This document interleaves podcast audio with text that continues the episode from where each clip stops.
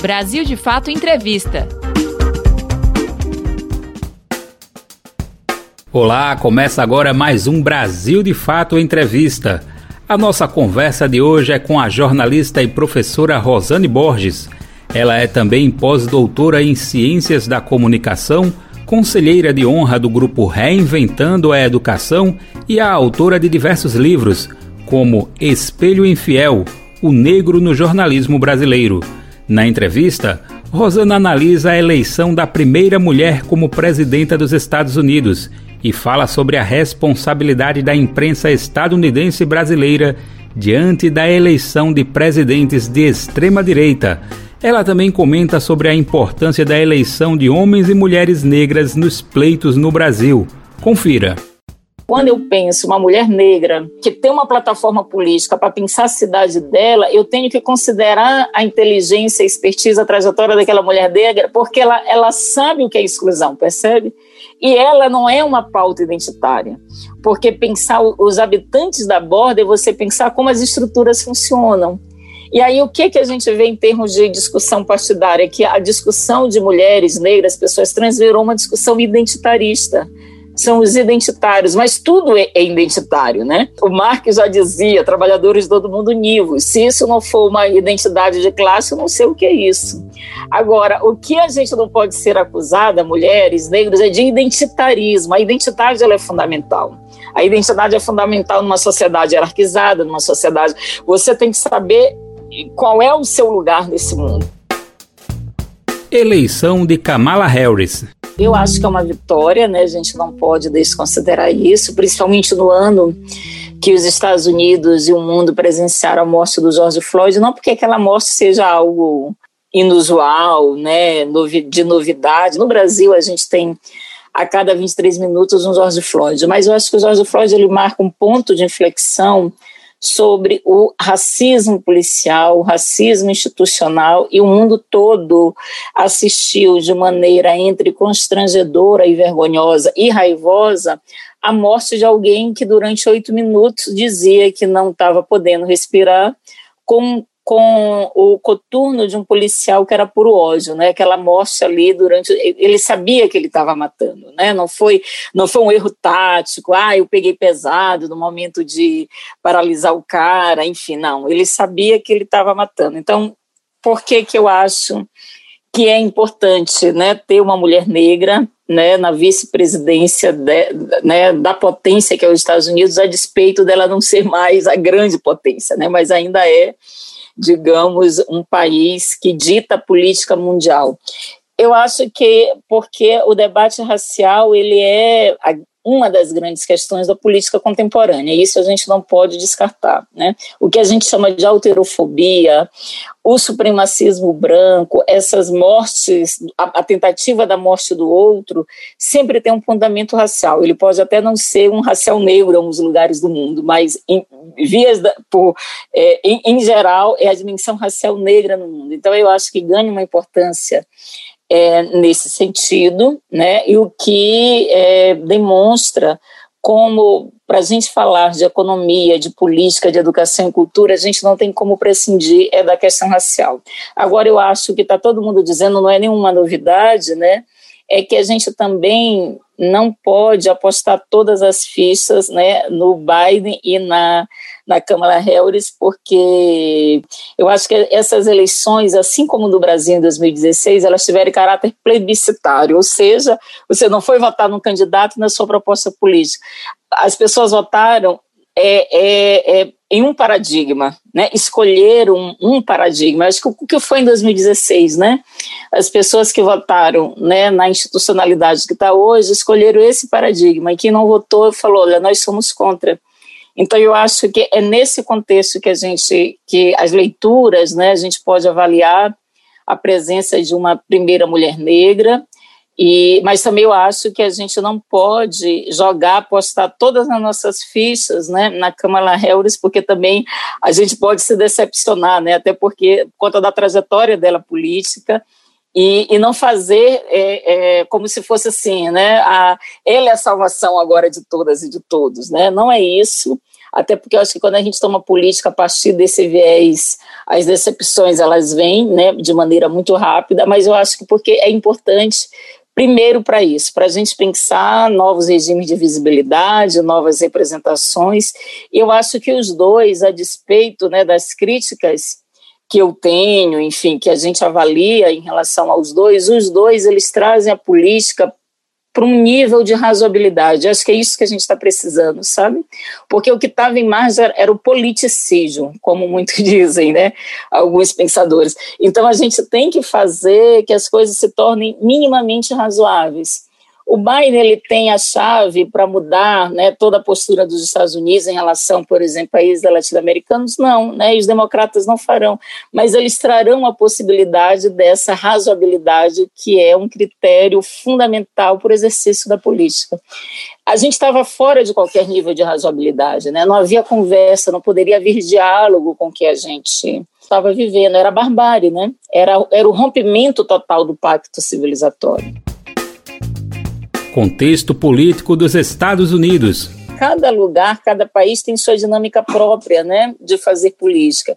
Eu acho que os Estados Unidos, nessa perspectiva, eles têm uma, uma forma que não se enquadra em alguns quadrantes, né? Então eu acho que quando as pessoas criticavam o Barack Obama aqui, eu dizia, gente, mas a nossa análise se dá primeiro a partir do parâmetro esquerda e direita, né? Como se isso fizesse tivesse algum eco né, entre democratas e republicanos. E aí eu acho que quando a gente faz uma análise a partir dessa perspectiva, né, que é uma perspectiva que eu acho que cai muito mais é, no, no, no, que a gente chama de um tradicionalismo da política europeia do que na política americana.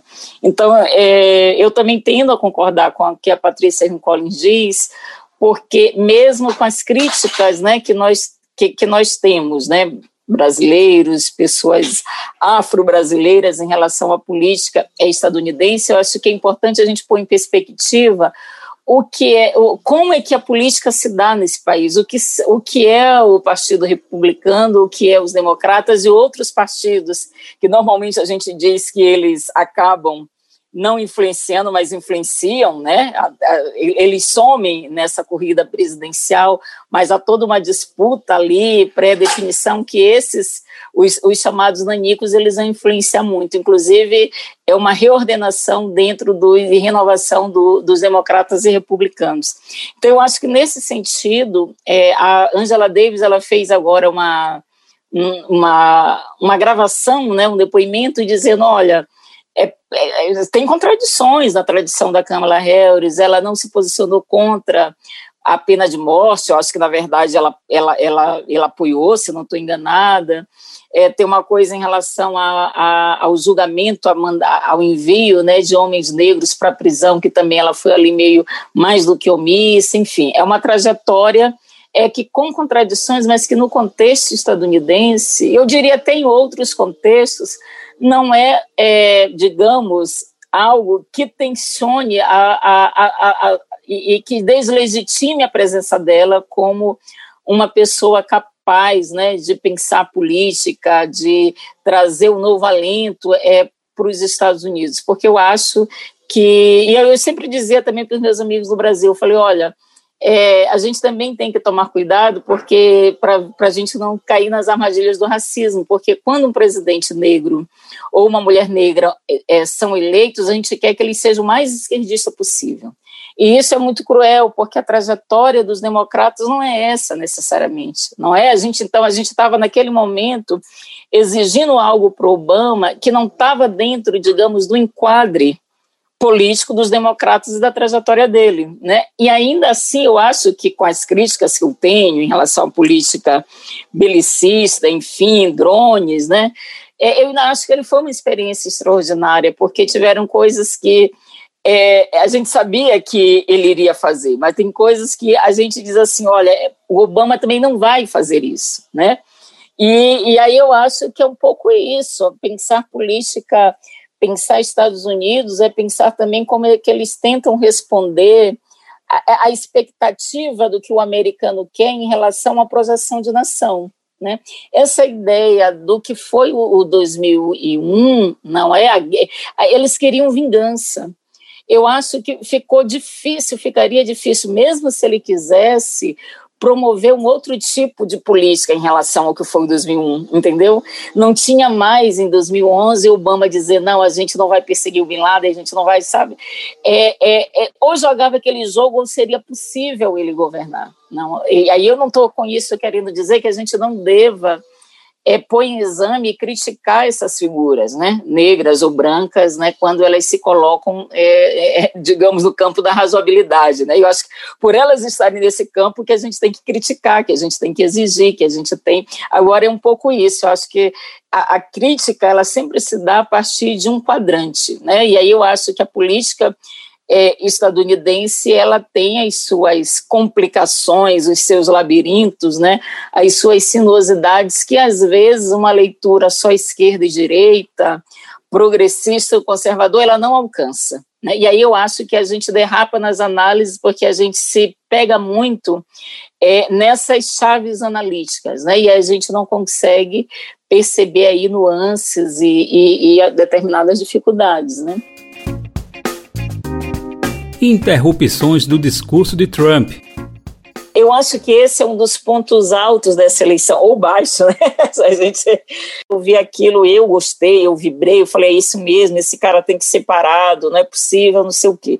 Mas do ponto de vista ético, a pergunta é, era, era, era essa saída, né? Porque eu acho que se por um lado ela é moralmente justa, do ponto de vista ético, ela, ela abre um precedente que é complicado para o jornalismo.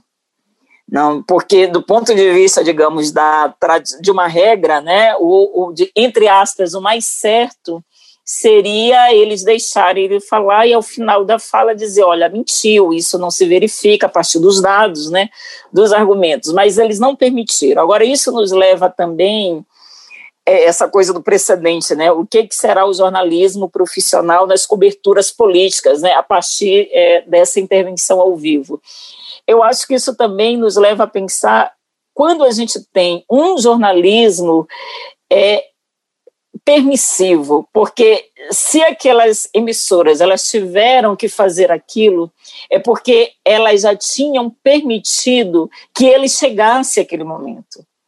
Então, tá bom, foram, foram corretas, eu acho que é uma ação moralmente justa, mas também elas são responsáveis, eu diria mais do que isso, elas são culpadas daquele cara permanecer fazendo o que faz, falando o que faz e ir para a televisão se achando no direito de mentir.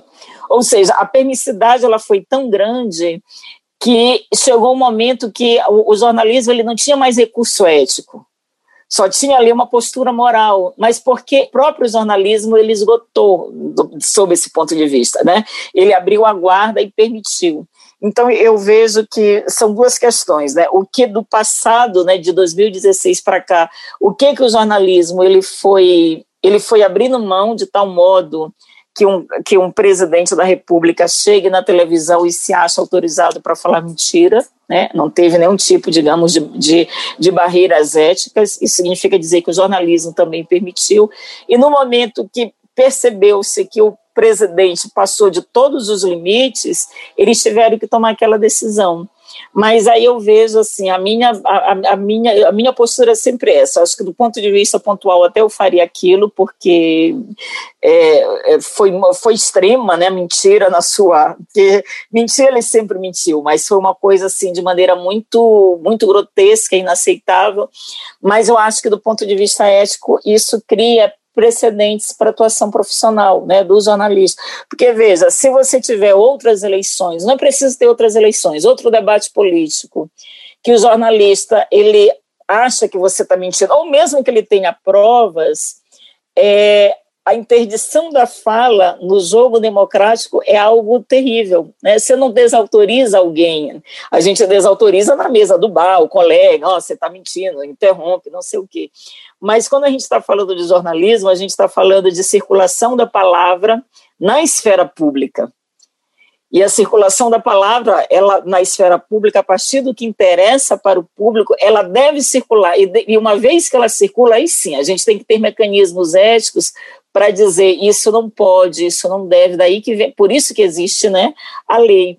Mas eu fiquei muito preocupada, porque isso pode dizer, porque imagine, alguém que diga que uma pessoa que, que esteja falando verdade, ela, ela tem o direito de interromper ela vai poder interromper numa cobertura jornalística, porque pode-se dizer assim, mas com, com Donald Trump pôde, com ele não pôde, entendeu? Não pode. Então, assim, qual, qual será, digamos, os pesos e medidas dessa? Eu acho que foi uma situação extrema, necessária daquele momento, mas cria horizontes do possível, né? Cria horizontes do possível. Mas isso, o grande aprendizado disso é quando é, é, e aquela ação só revela o quanto que a gente não estava mais dentro de uma de um padrão civilizatório. A gente estava. Porque a barbárie, com a barbárie, tudo pode. E tem aquela frase que diz: onde tudo vale, nada vale. Era esse o jogo do Donald Trump. E ele empurrou o jornalismo para esse jogo. Você está acompanhando a conversa com a jornalista Rosane Borges.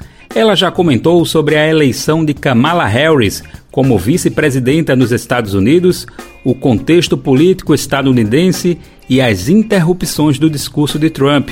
O tema agora é a imprensa brasileira havia uma preocupação da nossa imprensa em qualificar né, o Bolsonaro, a sua postura, de maneira a não nomear o que realmente é, né, é o monstro. Isso eu acho que foi uma permissividade, não, não trata-se aí de uma questão partidária, ideológica, de tomar defesa de partido, mas é uma questão de responsabilidade do jornalismo, é uma questão civilizatória.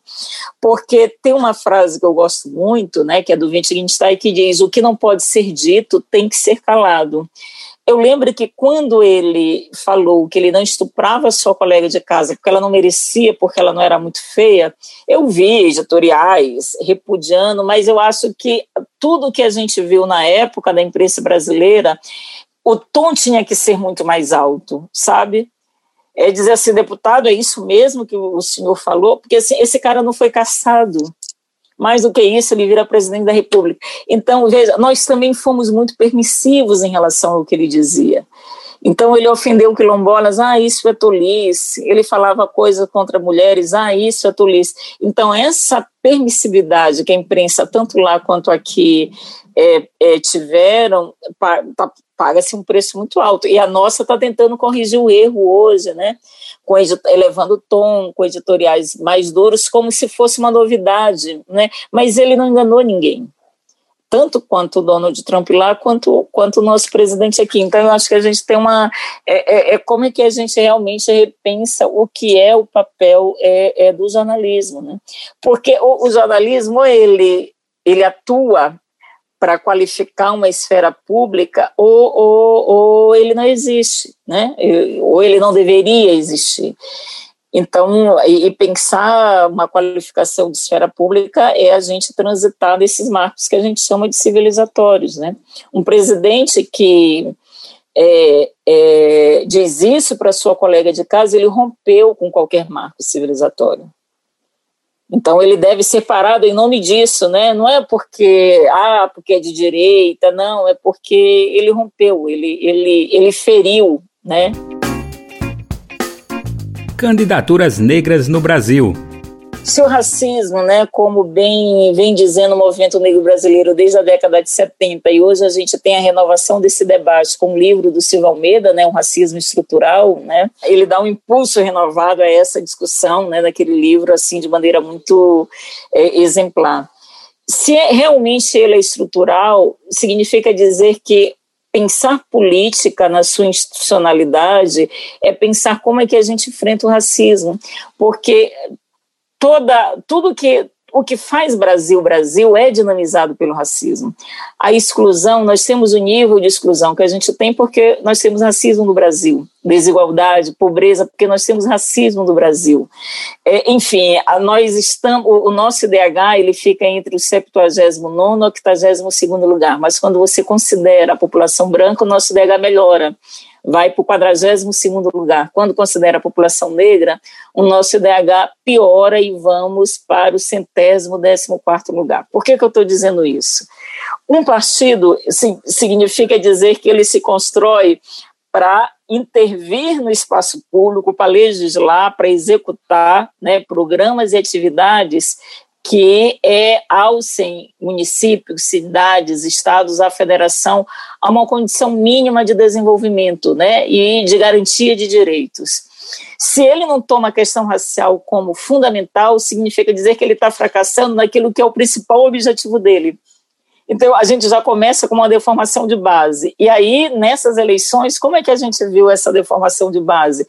É, como você mesmo falou, mesmo com obrigatoriedade, os partidos eles não distribuíram né, os recursos né, para candidatos e candidatas negras. E saiu uma pesquisa recente que é fundamental, dizendo sobre as desigualdades no Brasil em relação às pessoas negras e pessoas brancas duas áreas foram consideradas sensíveis: o mercado de trabalho, principalmente o mercado de trabalho privados, executivos, e a questão partidária.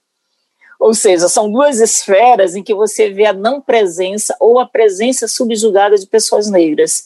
E aí eu acho que é um problema que a gente tem que resolver, porque a, a ideia da, da a discussão sobre representação ou representatividade, ela atinge o coração da dinâmica contemporânea, né, ou, ou mais antiga, dos nossos partidos políticos.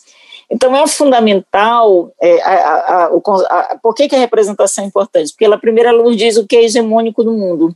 Se você só vê homens brancos na posição de mando, a gente faz uma correlação direta com a realidade que as imagens do poder vai estar circunscritas a esse grupo, né? Homens brancos, cis, hétero dos espaços urbanos.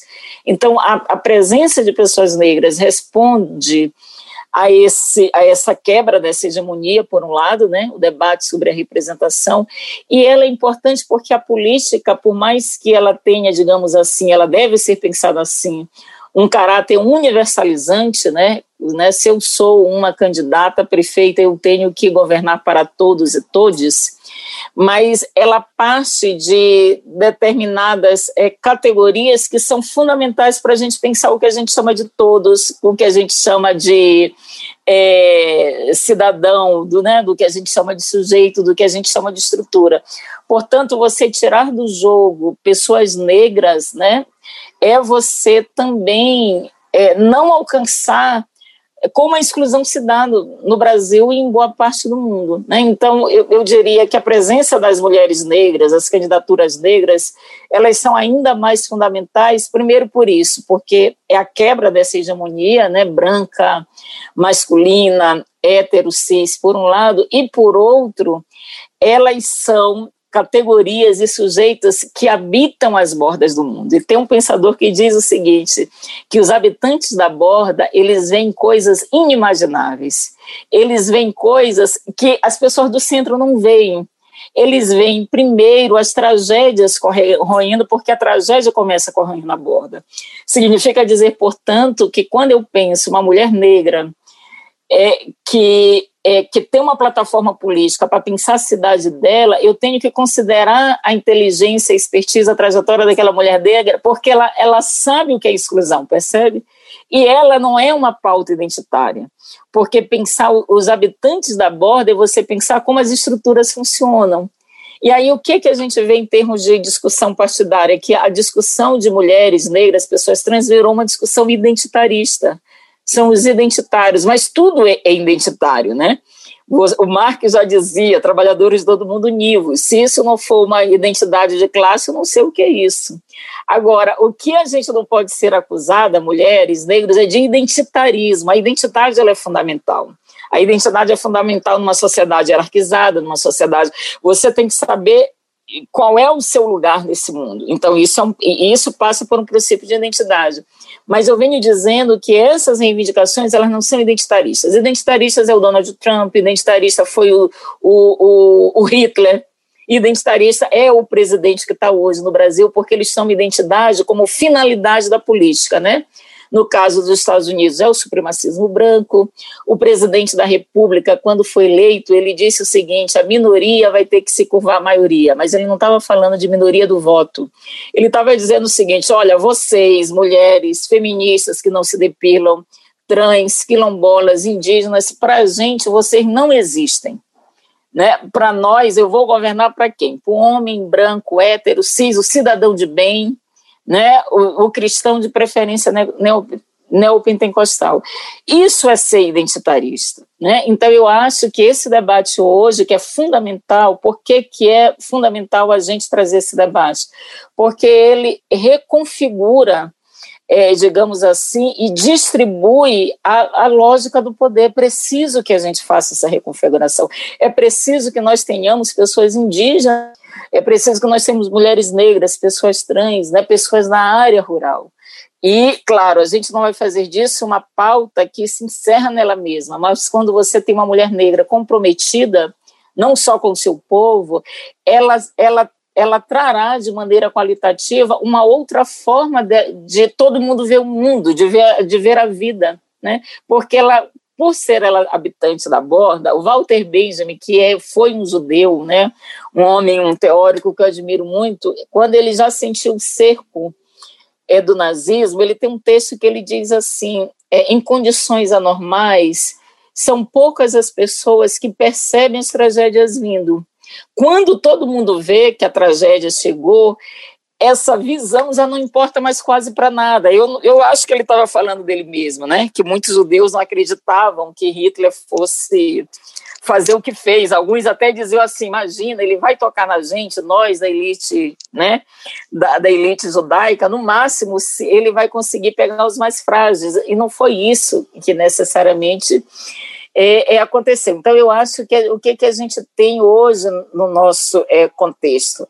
É preciso que a política considere as pessoas da borda, porque senão a gente vai ter a experiência mais progressista que a gente teve, que eu considero que foi a mais inclusiva, que teve uma mudança socio-racial, que foi nos governos aí do, do PT, né, acentuadamente do governo é, Lula, o que a gente teve foi uma inclusão das pessoas da borda mas as pessoas da borda, veja, elas não estavam executando e nem formulando políticas públicas. A gente pode dizer, não, estavam, mas elas estavam onde? Na CPI, na Secretaria de Políticas de Promoção da Igualdade Racial, as mulheres estavam na SPM, ou seja, mesmo a nossa experiência mais radical, a distribuição do poder, ela não foi assim como a gente esperava não é?